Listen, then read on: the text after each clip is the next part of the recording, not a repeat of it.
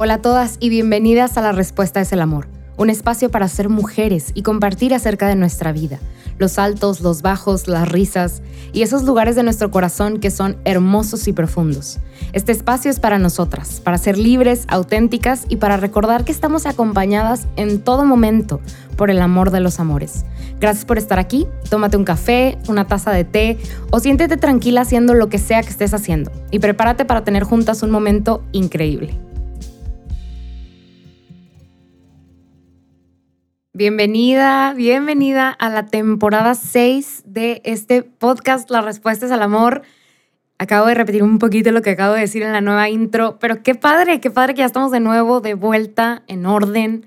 Em, ustedes saben que normalmente me tomaba un tiempo entre temporada y otra temporada, ahora fue un tiempo más largo, pero creo yo que fue un tiempo muy bueno en donde el Señor, pues ya saben, fue muy, muy lindo conmigo y la verdad es que no tanto que me dieron inspiración como precisa, ¿no? De que nos vamos a ir por allá y vamos a decir esto, sino que de una manera muy linda y, muy romántica como es él, o sea, muy, muy, muy especial, me habló al corazón y, quiero compartirles, quiero compartirles todo lo que, lo que he aprendido, todo lo que he podido viajar y ver y conocer y no sé, estoy súper emocionada por empezar esta ya, o sea, esta temporada 6, me encanta ya poder estar grabando, estar aquí tú y yo te extraño mucho y gracias por estar aquí, gracias por darle clic a este nuevo episodio, no sé, por, por atreverte a tener juntas esta experiencia otra vez y continuar. La neta es que, no sé, este, estas temporadas que han pasado han sido hermosas. Inclusive yo poder escuchar lo que el Señor busca decir a través de mí ha sido una increíble experiencia. Entonces, estoy muy feliz de estar de vuelta, de subirnos juntas a este barco otra vez, cual Pedro, y de confiar, de confiar de la, o sea, de la mano del Señor, este, de confiar de que el amor de los amores nos acompaña. Y justo de eso quiero hablar hoy. Este, me voy a ir directito a, como que a lo que quiero platicar porque este, esto de que vamos a platicar tú y yo hoy es un poco como el inicio de esta temporada.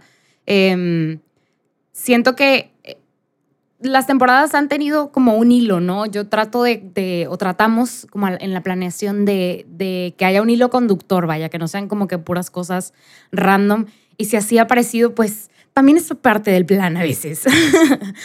Pero, pero sí, como que ahora sí hay un hilo conductor como bien padre a través de los episodios y no sé, siento que te va a gustar muchísimo. Y bueno, este episodio quiero como como sentar las bases. O sea, si has escuchado este podcast, mm, no sé, varias veces, ya sabes que me encanta empezar como que con, con un common ground. O sea, como en dónde estamos paradas todas o, o cómo podemos nivelar, ¿no? Para que todas podamos ver lo mismo.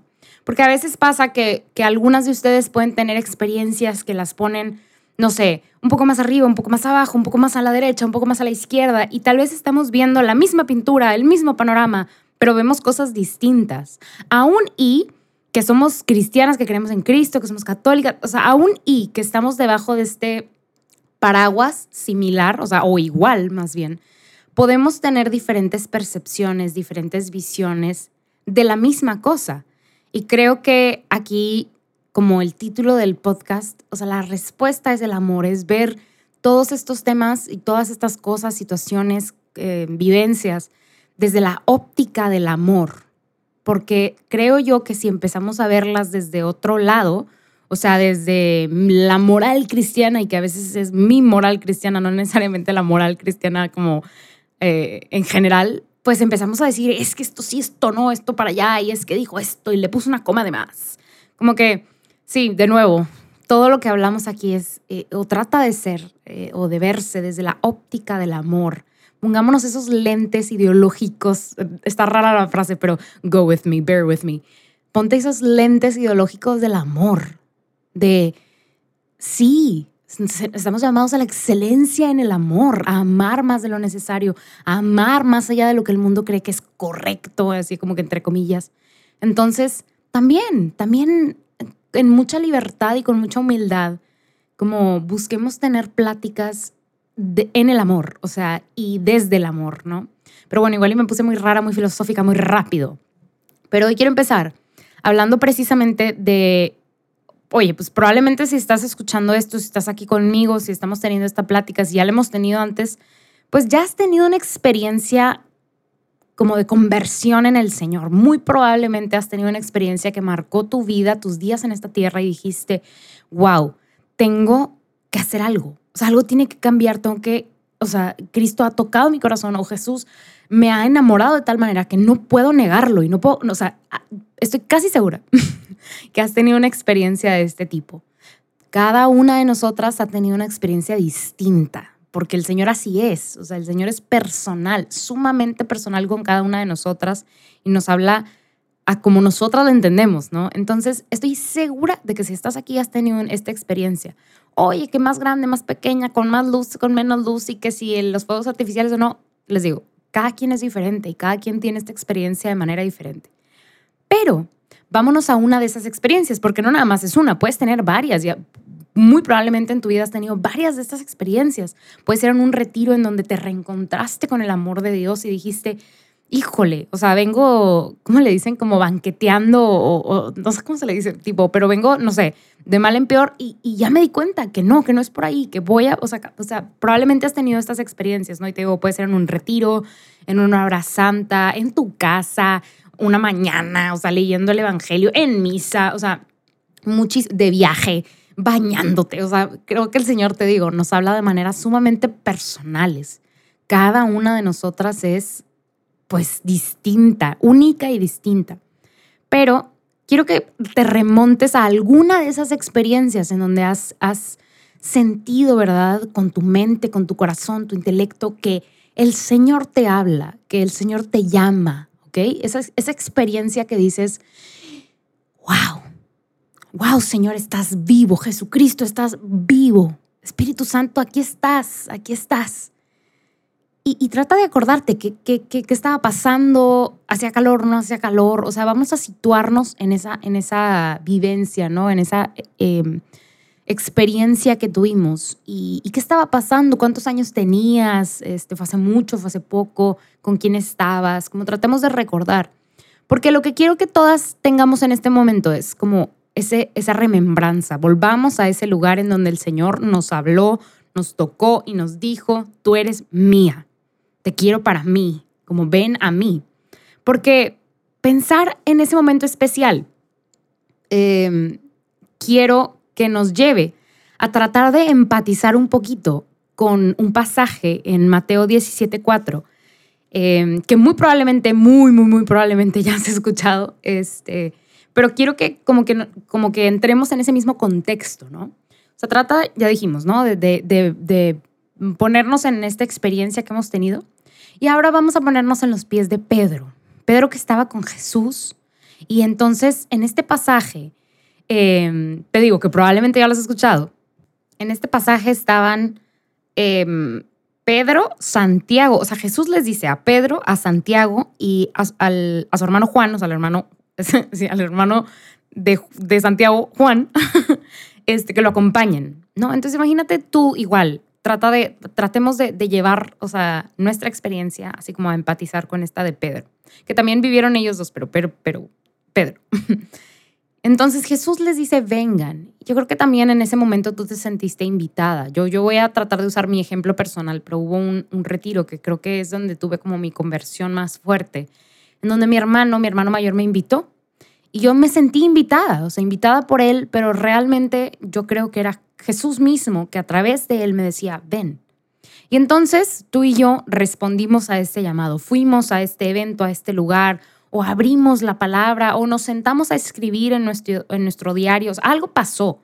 Hubo una, una, una invitación o una moción. O sea, no necesariamente tuvo que haber sido una persona que te dijo que viniera, sino también el Espíritu Santo te habló al corazón y, y tuviste esta moción del Espíritu Santo para hacer algo o para pensar en algo. Total, todas tuvimos este, esto como, como en este momento, en este pasaje, pues Jesús lleva a Pedro y a los demás, ¿no?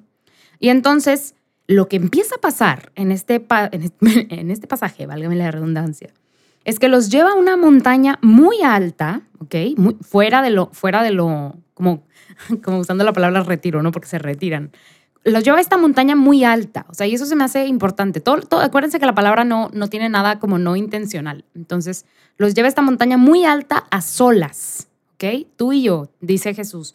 Ustedes y yo nos vamos aquí a este lugar alto y retirado, que no haya nadie. Y se transfiguró en su presencia. Ahora aquí, este pasaje también está muy cargado como de teología, o sea, hay como muchas cosas que no vamos a tocar en este momento, pero que valdría la pena que tocáramos en otro momento. Pero bueno, Jesús mismo se transfigura en su presencia y dice en el pasaje que su rostro brillaba como el sol y sus vestidos se volvieron blancos como la luz. ¿Ok? O sea, está pasando algo extraordinario. Están en un lugar alto, a solas, y de repente Jesús empieza a transfigurar, o sea, empieza a pasar un milagro ante sus ojos, algo impactantísimo, ¿ok? En esto, o sea, no, obstante, en esto, la Biblia no dice no obstante, esa fue mi, mi, mi como adendum. En esto se les aparecieron Moisés y Elías, que conversaban con Jesús, ¿ok? O sea, no, ok, Jesús se empieza a transfigurar y estos hombres judíos empiezan a ver con sus ojos terrenales a Moisés y a Elías. Que sepa Dios cómo supieron que eran Moisés y Elías, porque en ese tiempo no había fotos, ¿verdad? Pero bueno. Y entonces, después de esto, dice que Pedro tomó la palabra y le dijo a Jesús, o sea, nadie estaba hablando, ¿ok? Nadie, bueno, Jesús y, y sus compas, Moisés y Elías, pero nadie más estaba hablando. Y por algún motivo, pues yo creo que out, of curiosity, o sea, Pedro tenía mucha curiosidad o algo. Pedro toma la palabra y le dice a Jesús, Señor, yo que yo lo interpreto como un, yo sé que te estoy interrumpiendo porque estás hablando con, con Moisés y Elías, pero Señor, em, así, atención, qué bien que estamos aquí, qué bien estamos aquí.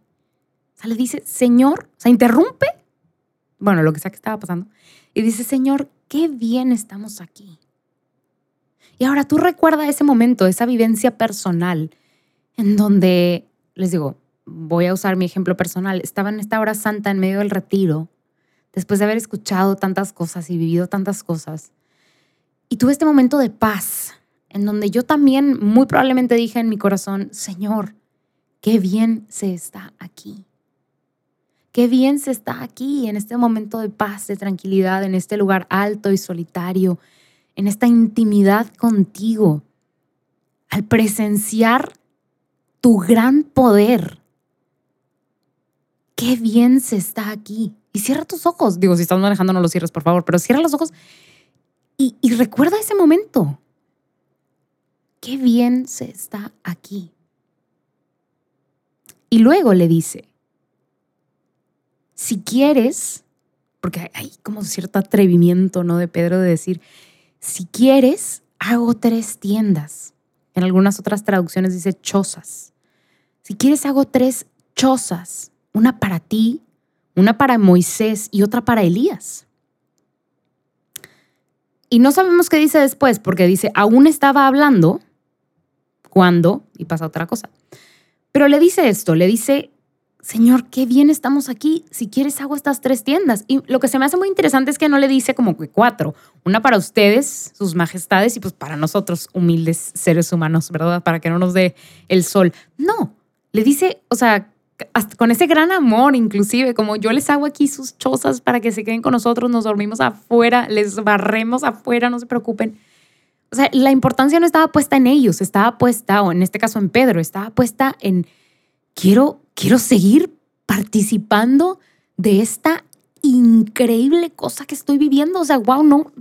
Entonces, imagínate, en la mente humana de Pedro dice, em, eh, Jesús, este, si quieres, pues construye estas chocitas, ¿verdad? Y nos quedamos aquí y seguimos participando nosotros, ¿verdad? De esto que está padrísimo. Y entonces, yo creo que tenía más ideas y quería seguir diciendo cosas, porque ahora regresemos a nosotras, yo también hubiera querido decir, Señor, ¿qué hago? O sea, como que, ¿cómo le hago para seguir viviendo exactamente esta misma paz, este gozo, esta alegría? todos los días de mi vida y en todo momento. O sea, como que, ¿qué, puedo hacer? ¿Me quedaré con esta misma ropa que traigo puesta? no me lavo la mano, la otra mano tampoco. O sea, ¿cómo le hacemos para yo poder conservar esta, esta felicidad que siento, esta paz? Porque creo que a veces es bien difícil describir ese momento en donde el Señor no, o sea, nos abrazó, ¿verdad? Esta experiencia terrenal de algo celestial, de algo divino. Em, y muy probablemente también nosotras hubiéramos querido decir y, hacer más cosas. Y, recuerden, o sea, acaba de ver a Jesús, o sea, acaban estos hombres de ver a Jesús transfigurarse, que las ropas blancas, y luego Moisés, Elías, pero eso no es todo. Acuérdense que alguien, algo, interrumpe a Pedro, porque él quería seguir hablando. Y oh sorpresa para todos. Cuando, o sea, lo que pasa, o sea, que, que, interrumpe a Pedro es que una nube muy luminosa cubrió todo. Y una voz habló, o sea, se escuchó desde esa nube. O sea, les digo, no, o sea, no era, no era como que ah, ya presenciamos el primer acto y el segundo. No, o sea, wow, de la nada ya estaban anonadados. y de la nada esta nube aparece y esta voz sale de la nube y dice, este es mi Hijo amado en quien yo me complazco. Escúchenlo. O sea, Dios mismo. Ya sabemos que Jesús es Dios, es Dios, es el Mesías, ¿no? Y ya vieron estos hombres que son judíos. Pongámonos en sus zapatos a Moisés y a Elías. También profetas, padres de, la fe para ellos. Digo, no son Abraham, pero, pero, pero son Moisés y Elías. Y no obstante que todo eso está pasando en esta montaña alta y solitaria, Dios mismo, el que se le apareció, o sea, el que le habló a Moisés, habla. ¿Por qué? Dios no se aparece para decirle a Moisés y a Elías, pues ellos ya moran en el cielo con Dios. Dios se hace presente para que estos tres hombres lo escuchen. ¿Quiénes son estos tres hombres? ¿Quiénes son estos, estos tres hombres para escuchar la voz de Dios? Aquel que, o sea, que estaba antes en, el arca de la alianza y que la gente no podía acercarse porque si no estaba purificada, o sea, se moría. O sea, ¿quiénes son estos tres hombres para escuchar la voz de Dios? Dios, el creador del universo entero. Pues no lo sé, pero Dios habla. o sea, literalmente interrumpe a Pedro. Como que, espérame, espérame, mijo. O sea, necesito decirte algo. Y dice esto, que Jesucristo es su Hijo. Este es mi Hijo amado, en quien yo me complazco, escúchenlo. Y yo no sé qué pasó en su corazón y en su mente en ese momento, porque no dudo que haya algo especial que pase cuando uno escucha la voz de Dios. Pero algo pasa porque pues Pedro ya no habla, o sea, en, la Biblia cuando menos ya no se habla de que Pedro siga hablando o Santiago o Juan. Al oír esto, dice, los discípulos cayeron rostro a tierra llenos de miedo y con mucha razón, les digo. O sea, o sea, para ellos que son judíos, pues ni siquiera aquel sacerdote preparado, si no estaba purificado al entrar y, al, templo, o sea, si no estaba bien, o sea, así como que todo all right, se morían. O sea, traían una, una soga atada a la cintura porque si se morían, lo sacaban con la soga. O sea, ok, esto es mucho, mucho contexto, ¿no? Pero claramente escuchan la voz de, Dios y, o sea, sienten un miedo, pero al mismo tiempo caen, dice, rostro a tierra, como cuando uno sabe que ahí está el mismísimo Rey de Reyes.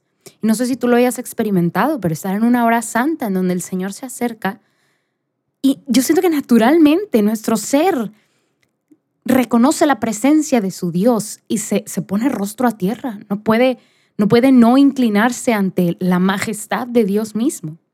Y esto pasa en este momento con estos hombres que están aterrorizados también. Y entonces Jesús, con este amor tan hermoso que tiene por el hombre, por sus hermanos, se acerca y luego algo importantísimo dice, los tocó los tocó. Jesus' touch. El o sea, el, este toque. Este aquí estoy, esta seguridad. Somos, porque nosotros los seres humanos, acuérdense, o sea, lo, lo platicamos en el reto de 45 días, somos mente, cuerpo y espíritu. Nuestro cuerpo es también parte de nosotros mismos, inherentemente parte de nosotros mismos. Y entonces Jesús no les habla nada más, sino que los toca, toca a la persona que son ellos. Dios mismo en la, en la figura de, de, de, de Jesús los toca y les dice, levántense, no tengan miedo. Porque claramente pues Jesús no tiene miedo, ¿verdad? Porque él sí sabe qué está pasando. O cuando menos sabe que ahí está su papá, ¿no? Y entonces los toca y les dice, levántense, no tengan miedo. Y entonces dice que al levantar la vista ya no vieron a nadie más, más que a Jesús. Y cuando bajaban la montaña, Jesús les dijo, pues a porfis, no le cuenten a nadie em, de esta visión hasta que el Hijo del Hombre haya resucitado de entre los muertos. Entonces, ahí también vemos la intención, o sea, esto sí era exclusivo para ellos, pero también era para que lo contaran a los demás. Pero había un tiempo y un espacio para que esto pasara. Y entonces, pues les dice, no hablen de esto todavía. Y ya, pues después pasan otras cosas, ¿no? Este, hablan de por qué, que Elías, que no sé cuál. Pero entonces yo también vamos a remontarnos a nuestra experiencia con el Señor, esta experiencia que tuvimos con el Señor. Y, tratemos de identificar, o sea, qué nos dijo el Señor, nos tocó el Señor y no necesariamente como que, ay, sentí la mano de Dios, sino cómo yo experimenté esto, porque muy probablemente lo experimentaste. Ahora, algo muy importante, y, con esto quiero empezar a cerrar este, esta plática que hemos tenido de este versículo, es, hermana, qué bendición haber tenido esta experiencia. Qué bendición Gracias Dios porque nos conoces y sabes lo necesitados que estamos de que te hagas presente y te hiciste presente. Gracias. Pero también hay algo muy padre que rescatar, que es que por mucho que nosotros querramos construir nuestras tres chozas, hacer estas tres casitas para que por favor nos podamos quedar en este lugar y seguir contemplando la gracia y la gloria del Señor y todos estos milagros. O sea, por más que nosotras querramos en nuestra vida espiritual y personal quedarnos en este lugar alto y solitario con Dios mismo, no se puede. Ni Jesús, ni Moisés, ni Elías, ni Dios mismo le dicen a Pedro, buenísima idea, aquí hacemos tres chozas, nos haces tres chozas, ¿verdad? Porque Él se ofreció, y nos quedamos. En ningún momento pasa eso y no se vuelve a tocar el tema en todo lo que tenemos como del record de lo que pasa. Entonces, a pesar de que es una idea muy lógica para nosotros los seres humanos y a pesar de que sería algo muy padre poder quedarnos en este retiro, en este momento para toda nuestra vida, no se puede. Nadie lo considera una buena idea, solo Pedro. Pero qué bonito sería, ¿no?